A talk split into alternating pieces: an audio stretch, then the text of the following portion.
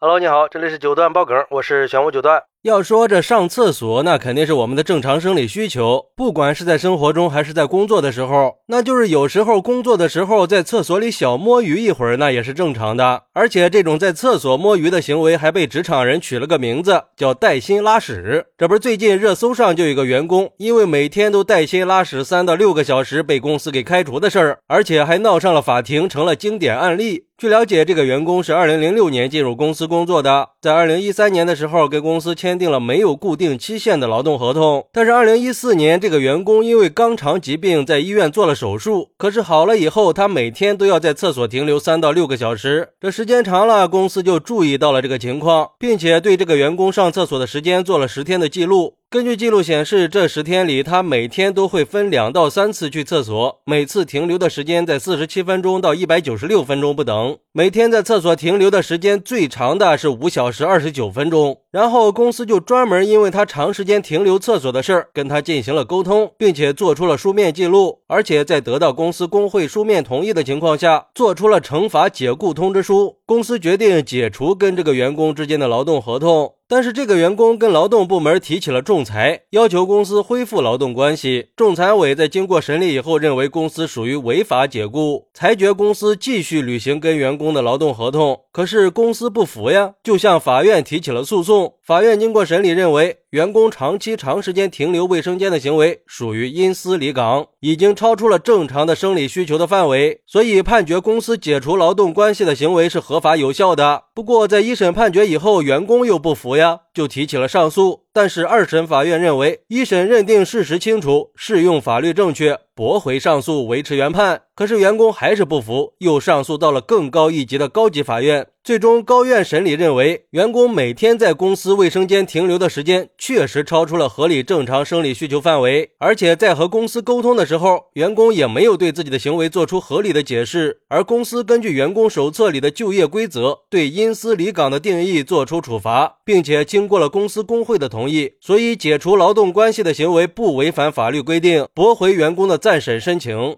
嗨。这还上诉个什么劲儿啊！一天上班八个小时，你这一半时间都在上厕所呀，这确实不合适吧？而对于这个事儿，有网友认为，摸鱼也不能长时间的耗在厕所吧？不能为了摸鱼而摸鱼。作为一个打工人，拿了老板的钱就应该干好老板吩咐的事儿。恶意的摸鱼，轻了扣工资，给老板留下不好的印象，影响晋升，严重的就会被炒鱿鱼。而且你长时间的上厕所，少做的事儿不都给同事了吗？都是拿一样的工资，哪个打工人会愿意啊？如果确实是因为身体原因，该请假就请假呗。身体有病了就去看病呀。一般来说，那就是正常的私企也会在你生病之后给你留着职位的，搞个停薪待岗嘛。但是拿公司当养病的地方，那老板肯定就不乐意了。公司又不是慈善机构。还是不要去坑同事，不要坑老板。人和人之间都是平等的关系，别人没有义务去让着你、包容你。毕竟老板也不容易嘛。如果说所有人都去模仿你，那还怎么去管理公司呢？再一个，公司也不可能会养闲人吧。不过，也有网友认为他有可能不是摸鱼，有时候这肠胃炎腹泻的时候都会在马桶上蹲好几个小时呢。更何况他这个刚做完肛肠手术的人，应该是还没有恢复好。毕竟这肛肠手术以后控便是很难的，一有便意马上就得去厕所。公司不应该对员工进行这么苛刻的管控，过度的干涉员工的上厕所时间也是侵犯劳动者权益的。公司更应该关注员工的健康和福利，给员工提供更合适的工作环境。然后下边就有人回复调侃说：“嗯，是这个公司太不人性化了，应该给他配个单间，再配好电脑，座椅就是马桶，这样是不是矛盾就解决了呢？”